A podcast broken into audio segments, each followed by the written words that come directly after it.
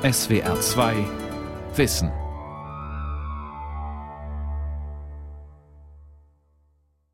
Ich bitte die Sache gegen die Angeklagten Fleischer und andere aufzurufen. 1953, wir sind in einem Gerichtssaal in Ostberlin. Der Senat verhandelt unter dem Vorsitz von Oberrichter Ziegler als kommissarischen Vizepräsidenten des obersten Gerichts. Die Anklage wird vertreten vom Generalstaatsanwalt der Deutschen Demokratischen Republik, Dr. Melzheimer, und Staatsanwalt Flemming. Als Sachverständige sind geladen Herr Oelsner, Herr Köhler und Herr Honisch sind anwesend. Ja? Sowie folgende Zeugen. Herr Mais, rufen Sie die Zeugen bitte rein. Alle Zeugen sollen kommen. Alle Zeugen sollen kommen. So begann 1953 der Spionageprozess gegen den Bergbauingenieur Otto Fleischer und sieben weitere Angeklagte. Der Vorwurf, Fleischer soll für den Westen spioniert und die Kohleindustrie der DDR absichtlich sabotiert haben. Der Prozess dauerte eine Woche. Das Ergebnis? Im Namen des Volkes. Wegen Verbrechens gegen Artikel 6 der Verfassung der Deutschen Demokratischen Republik in Tateinheit mit Verbrechen gegen Befehl Nummer 160 der SMAD werden verurteilt. Die Angeklagten Otto Fleischer und Wilhelm Kappler zu je 15 Jahren Zuchthaus. Dem Angeklagten Fleischer werden die bürgerlichen Ehrenrechte auf die Dauer von fünf Jahren aberkannt. Diesen Prozess hören wir jetzt in der nächsten Stunde, denn da wird schon das Besondere deutlich. Er gehört zu den Prozessen, die auf Tonbändern von der Stasi mitgeschnitten wurden. Diese Bänder befinden sich heute im Archiv für die Stasi-Unterlagen und digitalisiert jetzt auch auf den Seiten des SWR2 Archivradios.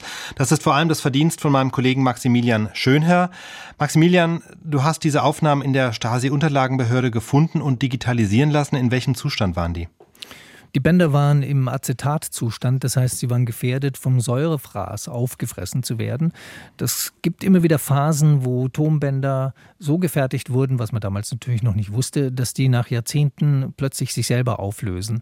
Und ich habe in der Stasi-Unterlagenbehörde in anderer Sache gearbeitet und stieß dann auf diesen Prozess mit äh, Otto Fleischer und habe die Kolleginnen dort im Audioarchiv gefragt, gibt es da eigentlich was? Und die gingen dann in das Archiv, was ich nicht sehen durfte. Ich darf nicht mal wissen, wo die Originalbänder liegen. Ist immer noch ein bisschen Geheimniskrämerei drumherum.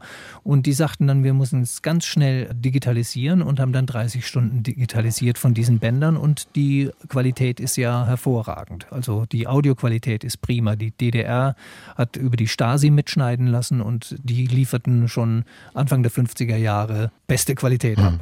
Jetzt zum eigentlichen Hintergrund dieses Prozesses. Wie ist der einzuordnen? Also wir müssen uns überlegen, äh, wo wir da zeitlich sind. 1945 war der Zweite Weltkrieg zu Ende. Deutschland war in vier Sektoren eingeteilt. Der sowjetisch kontrollierte Sektor wurde dann später zur DDR, nämlich 1949.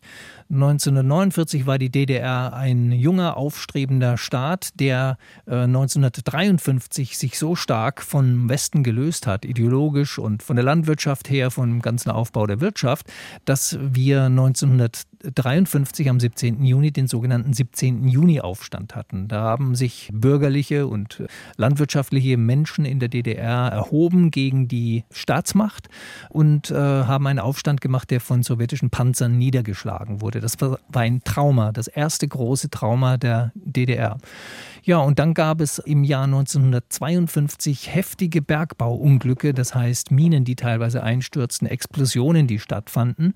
Im Westen dagegen schien alles wie poliert zu laufen. Großer Wirtschaftsaufschwung bahnte sich an und die Akademiker in der DDR und die Experten in Technikangelegenheiten hatten ein großes Auge auf den Westen, denn dort gab es die Dinge, die sie immer machen wollten, haben wollten und äh, die dann nicht sind. Es war hoch irritativ, diese Zeit. Also tausend Verfahren nur gegen Bauern, die nicht ablieferten. Also die zum Beispiel nicht ihr Milchkontingent ablieferten. Die waren es nicht gewohnt oder sie verweigerten sich und so weiter. Otto Fleischer, um den es jetzt geht, wurde kurz vor Weihnachten 1952 verhaftet, saß also über ein halbes Jahr in U-Haft. Der Prozess war lange vorbereitet, er wurde nochmal verschoben wegen dieses 17. Juni, wo man sich neu orientieren musste und war dann als Schauprozess angelegt. Das heißt, die Presse war anwesend und die Mikrofone schnitten das Wichtigste mit. Um ein Gefühl jetzt mal für diesen Prozess zu bekommen, hören wir uns wirklich die wichtigsten Passagen in dieser Stunde an. Es geht los mit der Aufnahme der Personalien, wie das nun mal so ist am Anfang eines Prozesses. Und hier hören wir zum ersten Mal, wenn auch nur kurz und leise, den Angeklagten selbst. Es sind dann erschienen die Angeklagten Fleischer. Sie heißen mit Vornamen Otto? Otto Fritz. Geboren am 30.01.1901 in Breslau, ja? Beruf zuletzt Professor der Bergkunde, ja? Und zuletzt Inhaber eines Lehrstuhls an der Bergakademie in Freiberg. Ja? Sie sind verheiratet. Ihre Wohnung ist Freiberg, Sachsen, Richard Wagner Straße 17. So, und auf diese Vorstellung von Fleischer folgen dann die anderen Angeklagten. Das lassen wir jetzt aus und machen gleich weiter mit der Verlesung der Anklageschrift. Ich darf nunmehr Herrn Generalstaatsanwalt bitten, den wesentlichen Inhalt der Anklage vorzutragen. Oberstes Gericht der Deutschen Demokratischen Republik. Die Zerschlagung des deutschen Faschismus durch die Armee der Union der Sozialistischen Sowjetrepubliken im Jahre 1945 brachte in der damaligen sowjetischen Besatzungszone Deutschlands gewaltige Umwälzungen mit sich. Der faschistische Staatsapparat wurde zerschlagen und die Betriebe der Monopolkapitalisten und Kriegsverbrecher enteignet. In den folgenden Jahren vollzog sich eine grundlegende Bewusstseinsänderung bei den Werktätigen Sie wurden zu bewussten Trägern des Fortschritts. Mit der Bildung der Deutschen Demokratischen Republik im Jahre 1949 entstand zum ersten Mal in der deutschen Geschichte ein friedliebender, demokratischer deutscher Staat, der fest im Lager des Friedens und der Demokratie steht und das Vertrauen der friedliebenden Menschen in der Welt genießt. Der amerikanische und deutsche Imperialismus versuchen, die fortschrittliche Entwicklung in der Deutschen Demokratischen Republik gewaltsam aufzuhalten mit Hilfe von Spionen, Schädlingen, Saboteuren und äh, anderen Vaterlandsverrätern beabsichtigen sie, die Imperialisten, die politische und wirtschaftliche Macht der Deutschen Demokratischen Republik zu zersetzen und zu untergraben. Welche gewaltige Anstrengungen sie auf diesem Gebiet machen, das hat der 17. Juni gezeigt, Hohes Gericht.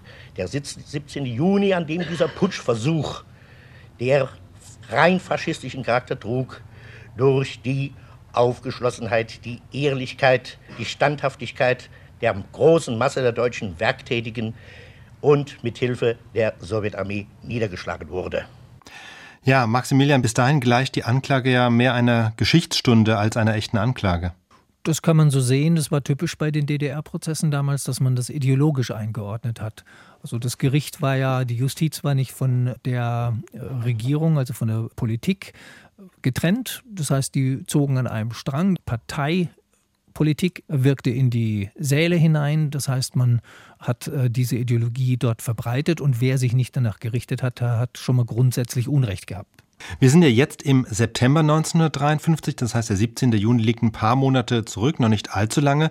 Haben Staat und Justiz aus diesem 17. Juni die Konsequenz gezogen, jetzt auch juristisch härter durchzugreifen? Das ist im Nachhinein nicht festzustellen. Wir wissen aber, dass eine große Irritation bestanden hat. Äh, härter durchzugreifen hätte ja heißen können, das Urteil hätte auch auf Todesstrafe äh, gelten können. Ich würde sagen, das war kein sehr hartes Urteil, aber es gab in der Zeit sehr harte Urteile und auch Todesstrafen. Die gab es aber auch zwei, drei Jahre später. Wir sind immer noch bei der Anklageschrift. Jetzt werden die Vorwürfe langsam konkret. Der Staatsanwalt wirft Otto Fleischer vor, den Aufbau der Steinkohleindustrie in der DDR bewusst im Auftrag des Westens gelähmt und sabotiert zu haben. Die Steinkohlenproduktion ist als der wichtigste Zweig der Grundstoffindustrie für die Volkswirtschaft der Deutschen Demokratischen Republik von allergrößter Bedeutung. Sie stellt eine der wesentlichsten Energiequellen dar, ohne die die Betriebe der Schwer- und Leichtindustrie und des Verkehrs nicht in der Lage sind, reibungslos zu arbeiten. Störungen in der Kohlenproduktion wirken sich zwangsläufig auf alle Zweige der Industrie aus und gefährden die wirtschaftliche Entwicklung der Deutschen Demokratischen Republik. Als Ergebnis der in der vorliegenden Sache geführten äh, Untersuchungen wurde festgestellt, dass im Zwickau-Oelsnitzer Steinkohlenrevier eine von den amerikanischen und deutschen Monopolkapitalisten organisierte und geleitete Gruppe von Schädlingen bestand, die sich zum Ziel setzte, unsere Steinkohlenproduktion im Interesse der westdeutschen kapitalistischen Grubenbesitzer zu desorganisieren, reiche Kohlenvorkommen zu verheimlichen und die wirtschaftliche Macht der Deutschen Demokratischen Republik zu untergraben. In der letzten Zeit, vorwiegend im Jahre 1952, häuften sich in sächsischen Steinkohlenbergbau die Missstände in der Produktion, die trotz zunehmender Leistungen der Bergarbeiter einen ständigen Rückgang in der Kohlenförderung zur Folge hatten. Im April ereignete sich auf der Schachtanlage Martinhof 4 ein schweres Grubenunglück, bei dem 48 Bergarbeiter den Tod fanden.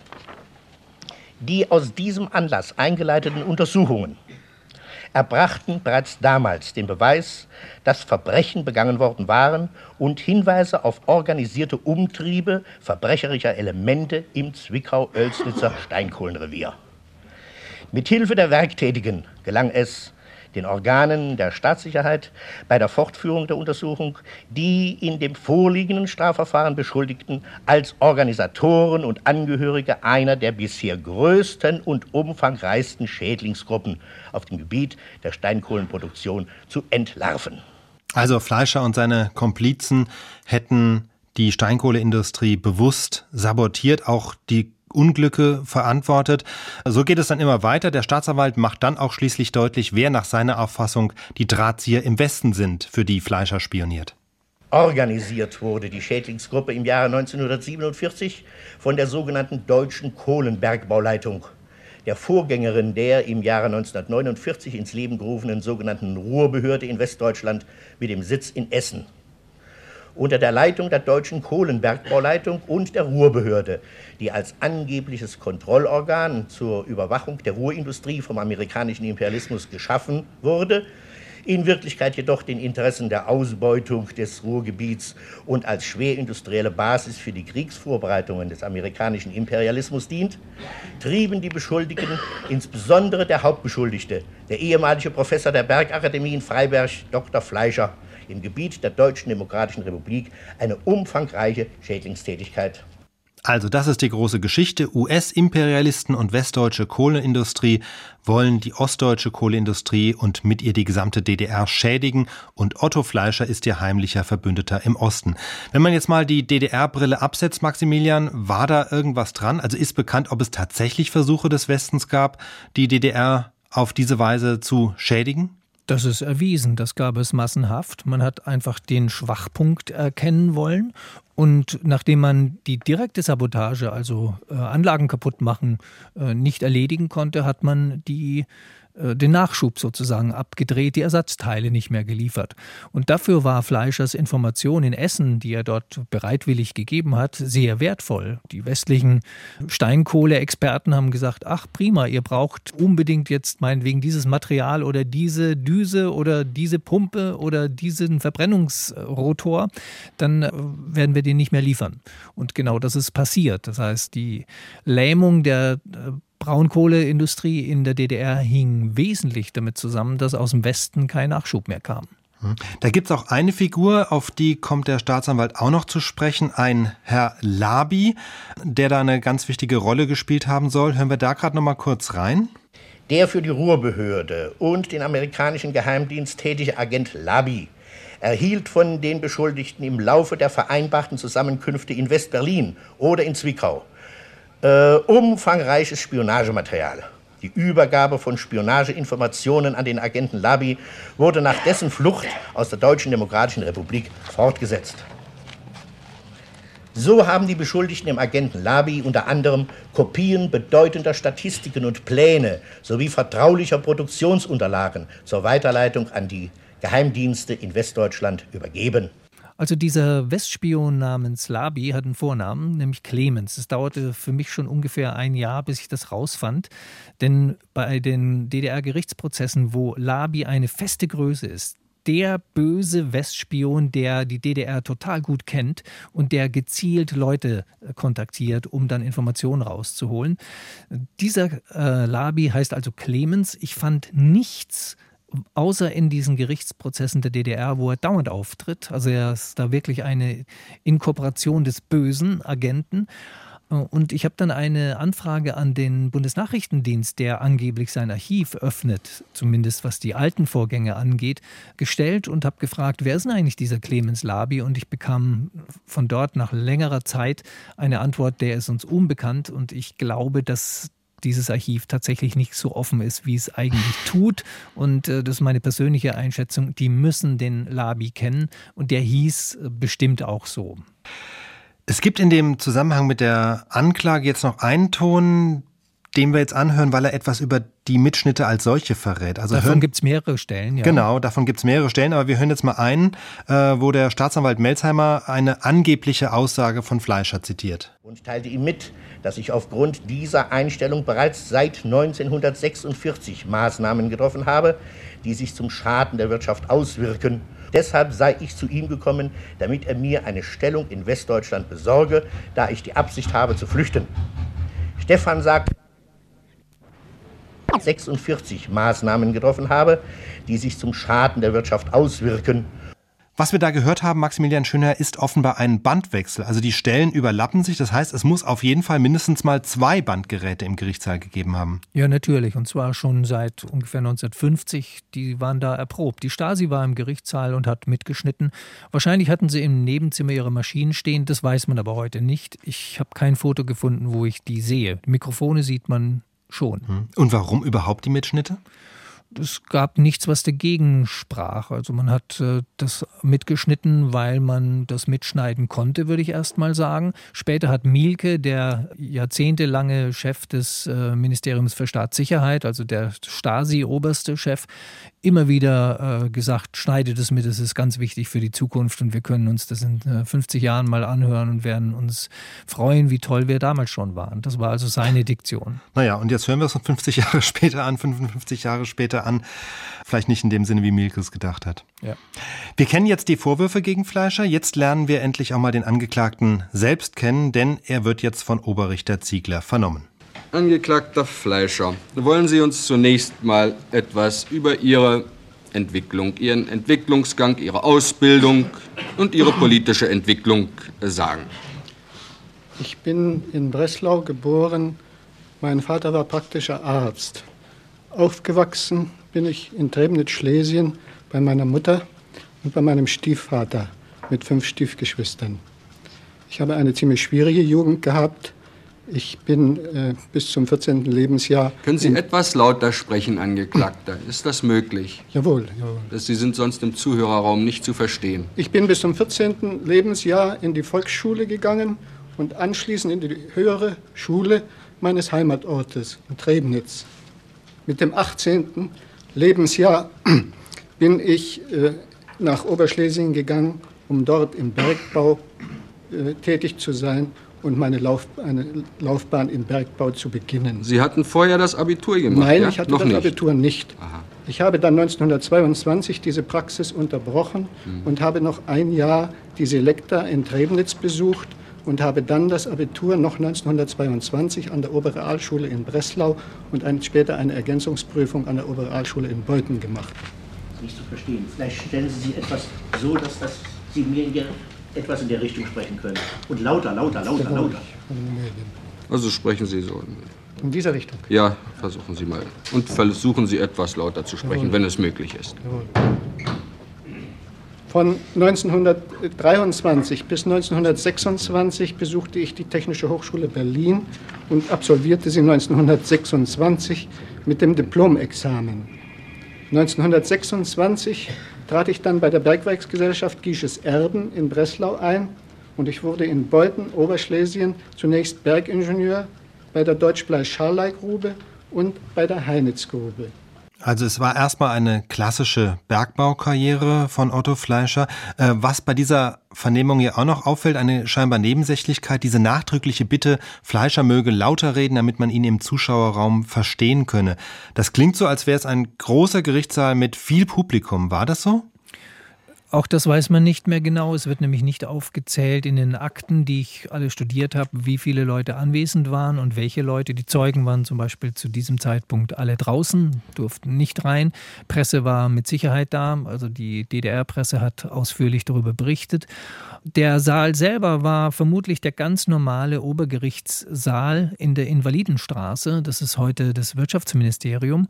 Ich kenne andere und spätere Aufnahmen von Gerichtsprozessen dort mit richtig Fernsehkameras und so weiter, richtige große Schauprozesse. Karl Wilhelm Fricke, ein Kollege im Deutschlandfunk, längst schon in Rente, stand da auch vor Gericht und nennt den Saal mir gegenüber übersichtlich es gibt äh, eben ein paar Fotos, wo das mit ne, nach einer Bühne aussieht, aber ich würde sagen, es passen nicht mehr als 100 Leute rein. Mhm. Und die hatten halt eine PA, würde man heute sagen, aber noch nicht aufgestellt. Deswegen diese ganzen Regieanweisungen. Wir verstehen ja Fleischer sehr gut weil er eben ins Mikrofon gesprochen hat das, und, und so seine äh, Rede auf Band konserviert wurde. Genau. Wir erfahren jetzt im weiteren Verlauf der Vernehmung, dass Fleischer bis 1933 Mitglied der SPD war und anschließend spricht der Richter Fleischers Rolle in der NS-Zeit an, als Fleischer die Gieschegrube im schlesischen Kattowitz leitete. Der NSDAP gehörte er nach seinen Angaben nicht an. Während dieser Tätigkeit auf der Gieschegrube hatte ich auch die Aufgaben eines Beauftragten des Abwehr, äh, des Abwehrbeauftragten der, von der Gestapo durchzuführen. Ich war selbst nicht Abwehrbeauftragter der Grube, weil ich früher einer Freimaurerloge angehört habe. Sie haben einer Freimaurerloge angehört. Von wann bis wann? Von 1929 bis 1933. Von 29 bis 33. Ja, und äh, was hatten Sie für einen Grad? Ich hatte den untersten Meistergrad. Den ersten, ersten Meistergrad. Meistergrad. Und Sie konnten, weil Sie Mitglied dieser Loge waren, keine äh, Aufgaben für die Gestapo ausführen? Es wurde mir Sie gesagt, eben? dass ich nicht Abwehrbeauftragter werden konnte damals. Nun, worin bestand denn Ihre Tätigkeit meine für Tätigkeit bestand darin, dass ich im Auftrage des Abwehrbeauftragten, des Berginspektors Felgenhauer, unter anderem die äh, Unterlagen zusammensammelte über die Fehlschichten, also über diejenigen Belegschaftsmitglieder, die in der Grube in der Arbeit gefehlt haben. Und diese Unterlagen hatte ich planmäßig weiterzuleiten an das Arbeitsamt. Es wurden dann Maßnahmen getroffen gegen diese säumlichen Belegschaftsmitglieder. Also Sie, haben mit den, Sie waren nicht selbst Auftrag, äh, äh Abwehrbeauftragter der Gestapo, aber Sie haben mit dem Abwehrbeauftragten zusammengearbeitet. Mit dem Abwehrbeauftragten ja? zusammengearbeitet. Schön.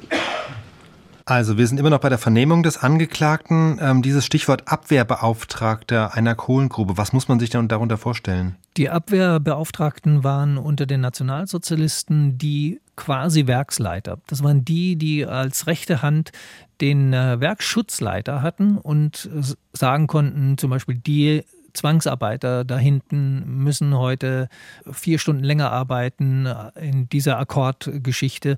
Also die haben Menschen gequält und den Betrieb geführt. Und eigentlich wäre Fleischer der Typ gewesen, der die Grube leiten konnte. Er war damals schon alt genug, war ungefähr so gut 30 Jahre alt und äh, er hätte das auch gerne gemacht. Aber diese Freimaurersache hing ihm äh, an und die Nationalsozialisten mochten diese Geheimbünde ja überhaupt nicht. Und es war ein Makel, deswegen konnte er leider nicht der Chef werden. Dann war der Krieg aus. Fleischer kam von Schlesien nach Sachsen an die Bergakademie Freiberg. Und die politische Entwicklung nach 1945? 1945 im Juni trat ich in Freiberg der Kommunistischen Partei bei. Ich wollte durch diesen Beitritt meine antifaschistische Einstellung unter Beweis stellen. Hatten Sie denn eine antifaschistische Einstellung? Ich war damals der Meinung, dass ich sie hatte. Ich war nicht Mitglied der Partei. Sie waren der Meinung, dass Sie sie hätten? Jawohl. Nun, die Entwicklung, die Sie uns bisher geschildert haben, vor 45, lässt doch in dieser Richtung nichts erkennen. Insbesondere die Sie dann nach 1933 genommen hatten. Zwar waren Sie zunächst mal 1930 Mitglied der Sozialdemokratischen Partei geworden, aber während der Zeit des Faschismus haben Sie sich ja doch in anderer Weise betätigt. Ich habe während der Zeit des Faschismus nicht äh, die illegale Tätigkeit der Sozialdemokratischen Partei unterstützt. Nicht. Sondern ich habe durch meine Berufstätigkeit natürlich den Faschismus unterstützt. Den Faschismus unterstützt und haben auch mit dem Abwehrbeauftragten der Gestapo zusammengearbeitet und sich sind schriftlich dort verpflichtet worden. Ja? Wie kommen Sie nun dazu, 1945 zu erklären, also oder der Meinung zu sein, Sie hätten eine antifaschistische hm, Gesinnung? Das ist doch, etwas, äh, ist doch etwas komisch. Denn gezeigt haben Sie doch davon nichts in den Jahren 33 Nein, bis 45. Ich habe diese antifaschistische Gesinnung auch nicht praktiziert. Ich habe Und haben Sie sie nach 45 praktiziert? Ich habe sie auch nicht praktiziert. Dann ist mir nicht klar, weshalb Sie also in die Kommunistische Partei eingetreten ich wollte außerdem sind.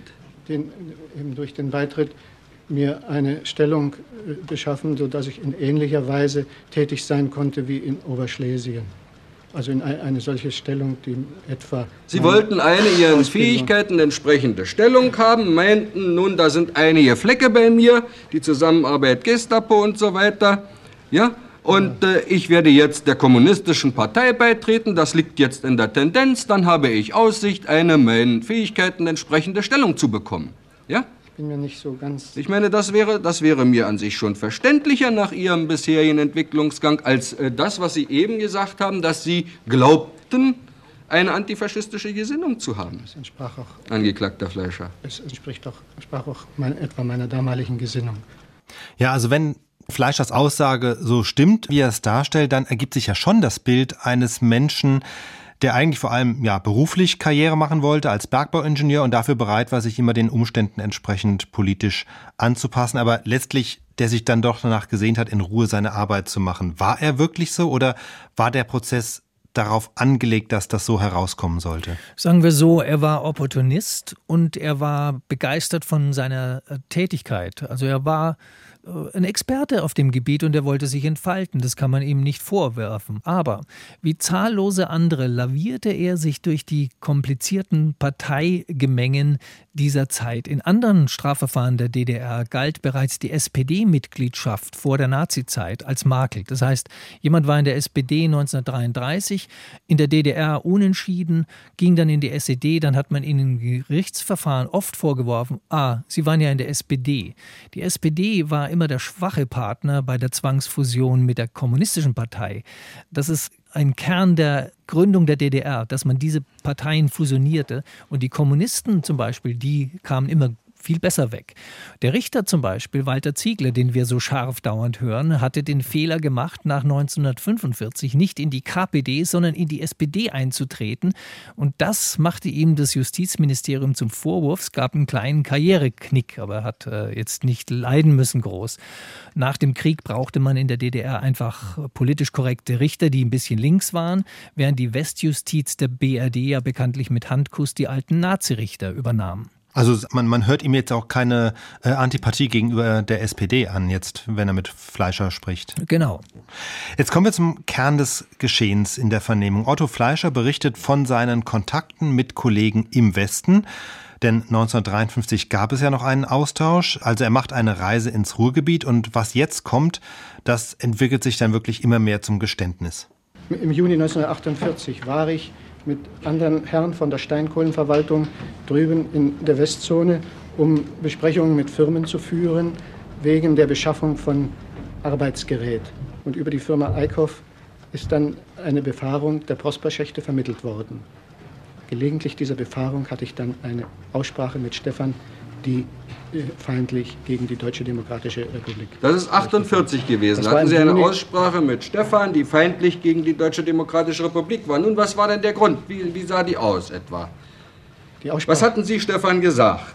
Ich bin, äh, ich habe Stefan vor der Grubenfahrt gesprochen und ich habe ihm gesagt, würde gern eine Stellung in Westdeutschland, in, in, im Kohlenbergbau Westdeutschlands annehmen da ich im sächsischen Steinkohlenbergbau, wo ich seit 46 tätig bin, bereits in größerem Umfang hätte Kompromisse machen müssen, die ich, wie ich ihm damals sagte, mit meinem Namen nicht in, weiter in Verbindung lassen wollte.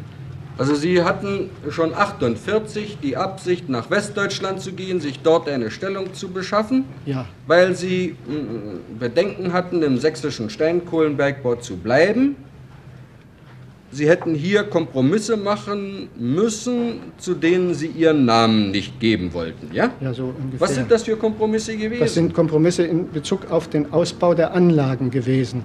Ich habe 1946 die Aufgabe übernommen, zwei Dinge zu erfüllen. Die Förderung im sächsischen Steinkohlenbergbau auf 10.000 Tonnen zu steigern und den Ausbau der Anlagen auf weitere Sicht für eine weitere Steigerung der Förderung sicherzustellen. Die 10.000 Tagestonnen, diese Aufgabe habe ich ja nach Kräften erfüllt. Da habe ich ja auch mal den Nationalpreis dafür bekommen. Aber die andere Aufgabe, die Sicherstellung des Ausbaus der Schächte für eine weitere Steigerung der Förderung, die habe ich nicht erfüllt. Da trugen sie, wir brauchen das nicht weiter zu verfolgen, sie trugen sich damals mit der Absicht, nach Westdeutschland zu gehen und fragten Stefan, ob nicht äh, geeignete Beschäftigungsmöglichkeit für sie in Westdeutschland wäre. Ja. Ja? Und was sagte Ihnen Stefan Bei, damals? bei dieser Rücksprache sagte mir Stefan, äh, es sind eine große Anzahl von Bergingenieuren im, im Ruhrbergbau noch ohne Stellung. Und ich müsste damit rechnen, dass es mir ähnlich ginge. Ich sollte deshalb im sächsischen Steinkohlenbergbau bleiben. Nur sollten Er Sie sagte- deshalb im sächsischen Nein. Steinkohlenbergbau bleiben, damit es Ihnen nicht ähnlich ginge wie den Ingenieuren in Westdeutschland, die da arbeitslos wären. Er sagte mir, es, es wäre ratsam, vorläufig im sächsischen Steinkohlenbergbau, etwa sagte er mir das, ich kann mich an die Einzelheiten dieser Aussprache nicht mehr genau entsinnen. So wie ich sie in der Voruntersuchung angegeben habe, so entspricht das den, den Tatsachen. So wie Sie es in der Voruntersuchung angegeben haben, so entspricht es den Tatsachen, den. Tatsachen. Stefan sagte mir, ich sollte im, hier in der sowjetischen Besatzungszone bleiben. Es müssten ja auch hier Bergingenieure sein, die im Sinne der Wirtschaftsauffassung, der kapitalistischen Wirtschaftsauffassung Der kapitalistischen, die im Sinne, es müssten hier auch Ingenieure tätig sein, die im Sinne der kapitalistischen Wirtschaftsauffassung arbeiteten, ja? Jawohl. Und Sie haben sich an sich in der Voruntersuchung noch klarer ausgedrückt und gesagt, im sächsischen Steinkohlenbergbau müssen auch Leute sein. Daran ist die Kohlenbergbauleitung und auch die Amerikaner sind daran interessiert, dass hier äh, im sächsischen Bergbau Leute sind, die zum Schaden der Wirtschaft in der sowjetischen Besatzungszone arbeiten und alles tun, um die dort bestehende Ordnung zu stürzen. Ja, im Sie Sinn, sagten mir eben, das wäre also, was Sie, wie Sie es in der Untersuchung gesagt hätten, wäre es richtig. sinngemäß war das so. Wenn man das so hört, ähm, könnte man ja auch auf die Idee kommen, warum hat er sich nicht einfach so abgesetzt, Otto Fleischer, in den Westen und hat dann erstmal da vielleicht sich eine Wohnung gesucht und dann versucht, irgendwo in der Industrie unterzukommen. Das wäre doch auch eine Option gewesen, oder nicht? Ja, aber A war seine Familie, vier Kinder, Ehefrau im Osten untergebracht und die hätte er mitnehmen müssen. Und das war, galt als Republikflucht, war also nicht trivial. Zweitens hat man ihm keine Anstellung gegeben. In, in der Ruhrbehörde hat man ja ganz richtig, also aus Westperspektive gesagt, es ist gut, wenn man dieses U-Boot in so einer prominenten Stellung, nämlich als Universitätsprofessor an der, heute heißt sie Technische Universität Bergakademie Freiberg zu haben und dann als Grubenleiter auch noch, der uns schön sagen kann, welche Patente er entwickelt. Also Fleischer hat uferlos Patente entwickelt und eingereicht und hat die natürlich brav Labi äh, dann übergeben an den Westen. Das heißt, man hat ihm keine Anstellung gegeben. Man hat gesagt, bleib schön drüben, du bist viel wichtiger, denn eines Tages kommen wir mit den Amerikanern sowieso rüber und dann kriegst du deine große Krone aufgesetzt. Genau, ich wollte fragen, was hat er denn eigentlich von, den, von denen im Westen dafür bekommen? Eigentlich nichts. Aber man muss wirklich verstehen, der soll ein Soll erfüllen nach dem, äh, weiß jetzt nicht, Vierjahresplan der DDR. Er muss so und so viel Kohle fördern. Er kann es aber nicht, weil er die Geräte dafür nicht hat. Er bekommt einen immensen Druck von oben, äh, mehr Kohle rauszuholen. Dann passieren Unglücke natürlich. Das ist fast logisch, dass das dann passiert. Dann sucht man einen Schuldigen. Das heißt, er war da prädestiniert. Also er war gar kein schlimmer Fall, schätze ich. Es gab noch zahlreiche andere, wenn auch vielleicht nicht so prominente Leute, die ganz ähnliche Dinge getan haben. Aber er war an dieser Schaltstelle und man brauchte dann auch einen Buhmann für diese Gruppenunglücke. Jetzt äh, kommen wir zur Vernehmung durch den Staatsanwalt. Jetzt wird Fleischer richtig in die Mangel genommen von Generalstaatsanwalt Dr. Melzheimer. Es geht um die Begegnung auch wieder im Westen mit einem ehemaligen Mitstudenten Sabas. Was haben Sie an Sabas, von dem jetzt letzt die Rede war, im Einzelnen für Spionagematerial abgegeben oder ihm bekannt gegeben? Ich habe ihn mündlich informiert Mündlich informiert worüber? über die Entwicklung im Steinkohlenbergbau, darüber, dass neue Bohrungen äh, niedergebracht werden im Zwischengebiet Zwickau-Oelsnitz. Ja. Stand der Förderung und Leistung? Über den Stand der Förderung und Leistung vor meinem Weggang. Also wie viele Tonnen, ja, wie viel Tonnen Kohlen man von den Tiefbohrungen erwartet? Ja, ich habe ihm gesagt, dass einige Millionen habe ich wohl erklärt. Sabas, diesen Menschen, den Sie zum ersten Mal treffen und von dem Sie wussten, welche Rolle er bei der Ruhrbehörde spielt, den treffen Sie zum ersten Mal und erzählen ihm dann ja. alles raus, was Sie wussten, ja? Ich kannte ja Sabas schon seit 30 Jahren. Ja, aber jetzt trafen Sie auch zum ersten Mal nach jetzt, 45. Nach 45 habe ich ihn zum ja. ersten Mal getroffen. Ja, ja, natürlich. Dass Sie mit ihm studiert haben früher, das ist ganz klar. Aber Sie wussten doch, wer Sabas war. Ich wusste das, jawohl. Sie wussten, was er tat? Ich wusste das. Ich wusste, dass er bei der Kohlenbergbauleitung mhm tätig ist und Verbindungsmann mit Bonn ist. und der Verbindungsmann zu Bonn ist, ja. Bonn, Dem haben Sie weiter was gesagt? Inzwischen waren Sie ja nicht mehr. Ich war nicht mehr an der Berg, an, an, an der, bei der Steinkohlenverwaltung, sondern ich war ja an der Bergakademie. Akademie. Nun, dafür interessiert es doch auch. Ihn Was haben Sie ihm denn da alles erzählt von der Akademie? Ich habe ihn über den Ausbau der Akademie informiert, hm. dass die für 1500 äh, Studierende ausgebaut werden soll. Und wie die Lehrstühle besetzt sind? Und über die Besetzung der Lehrstühle auf meinem Fachgebiet. Was also es mit der Arbeiter- und Bauernfakultät auf sich hat? Ich habe ihm gesagt, dass bei uns eine Arbeiter- und Bauernfakultät besteht, ja. bei der das Abitur äh, gemacht wird. Ich habe ihm gleichzeitig auch gesagt, ich habe ihn auch gefragt, ob ich in, auf dem Gebiete der Forschung und Entwicklung nicht im Ruhrbergbau eine Stellung bekommen könnte. Das hat er, Was mir, hat er Ihnen gesagt? Das hat er mir verneint und sagte, das wird in der kapitalistischen Industrie ja doch grundsätzlich anders gemacht. Da überlässt man die Forschung und Entwicklung im Wesentlichen den Firmen. Es wäre also zweckmäßiger, wenn ich in, an, der Berg, an, der Bergakademie arbeiten mhm. würde. Auch aus einem anderen Grunde zweckmäßiger.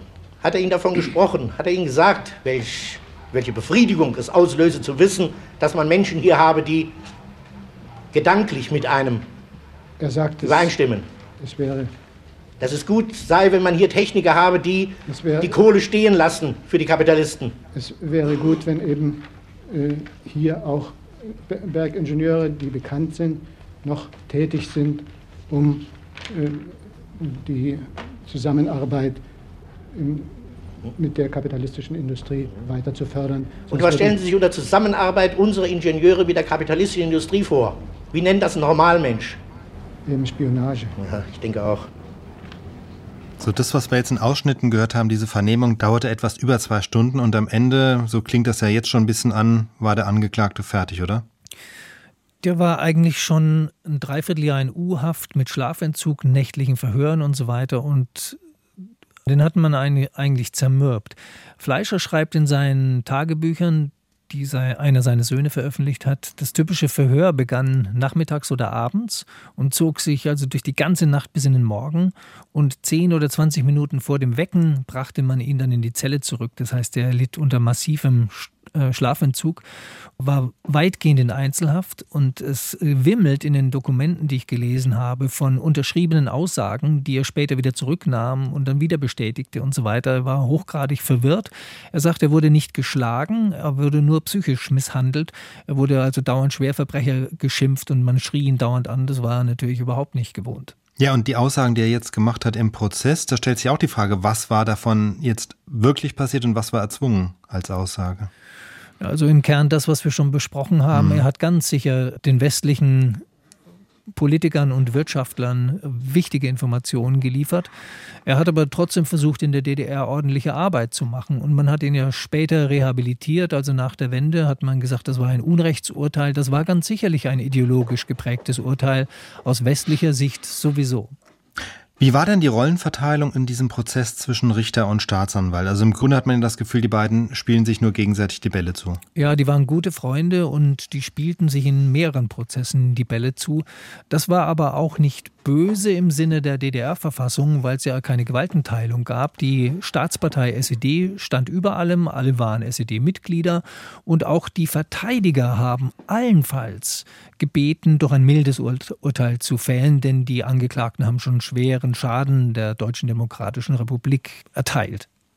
Der Otto Fleischer-Prozess, unser Thema heute im SWR 2 Archivradio. Der Angeklagte ist vernommen, jetzt kommen die Zeugen dran. Vorgeführt erscheint der Zeuge Biok Martin, ja? Jawohl. Sie sind wann geboren? 5.6.95. 1895. Wo? Neudeck. Neudeck. Von Beruf? Bergingenieur. Bergingenieur. Und als was waren Sie zuletzt tätig? Als Assistent bei der Forschung. Als Forschungsassistent wo?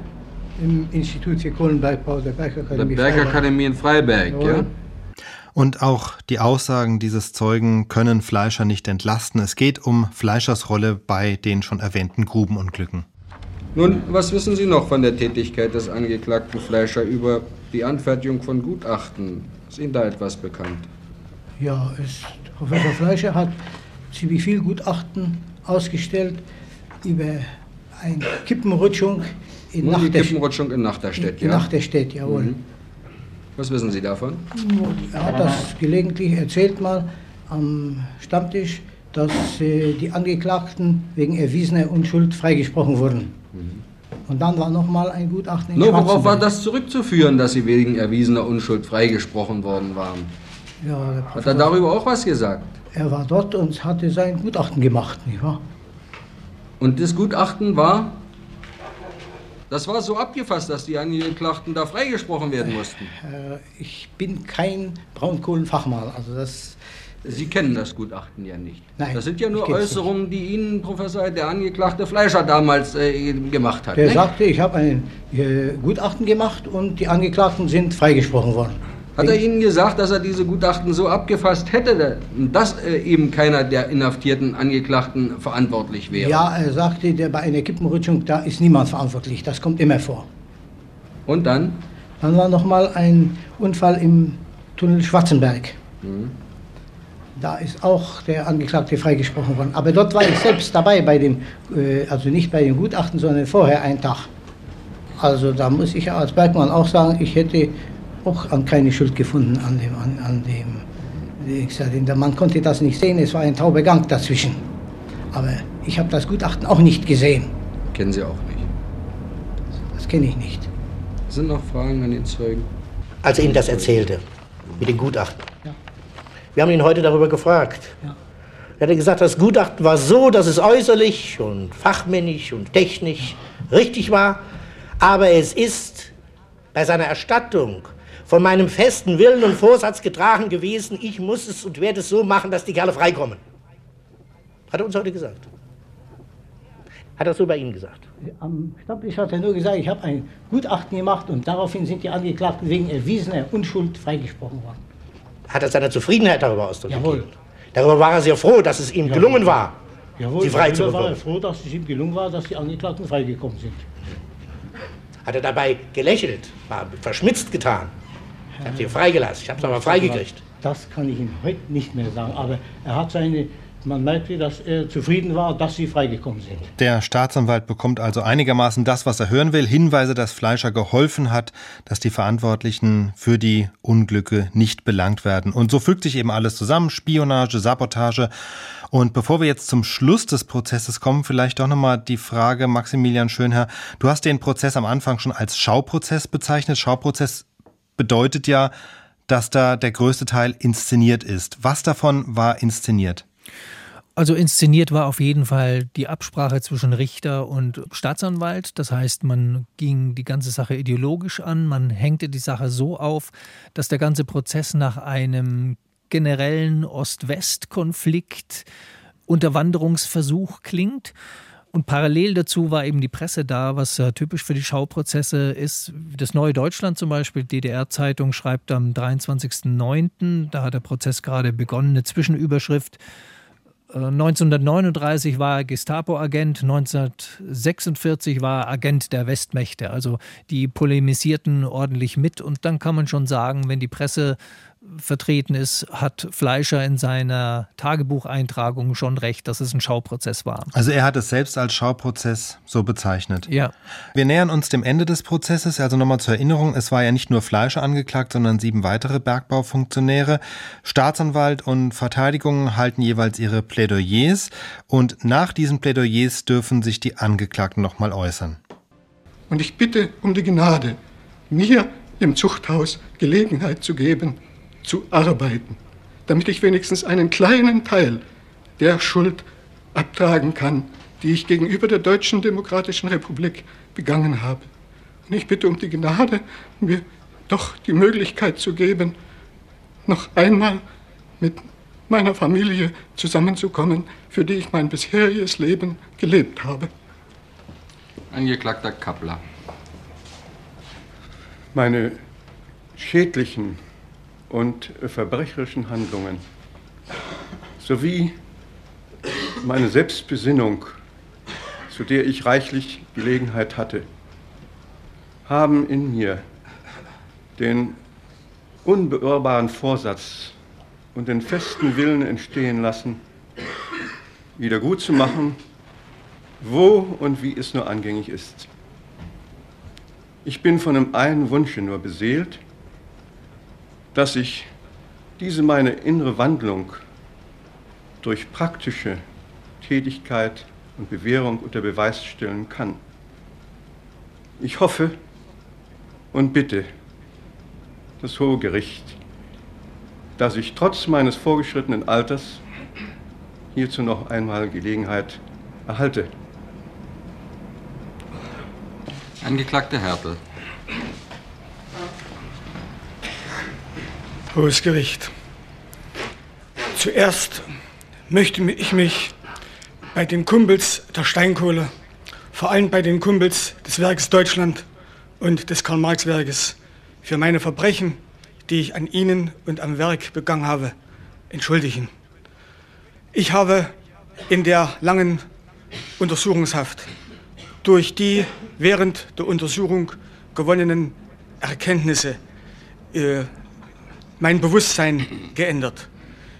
Ich habe in der Untersuchungshaft Gelegenheit gehabt, etwas über die Grundlagen des Sozialismus zu erfahren.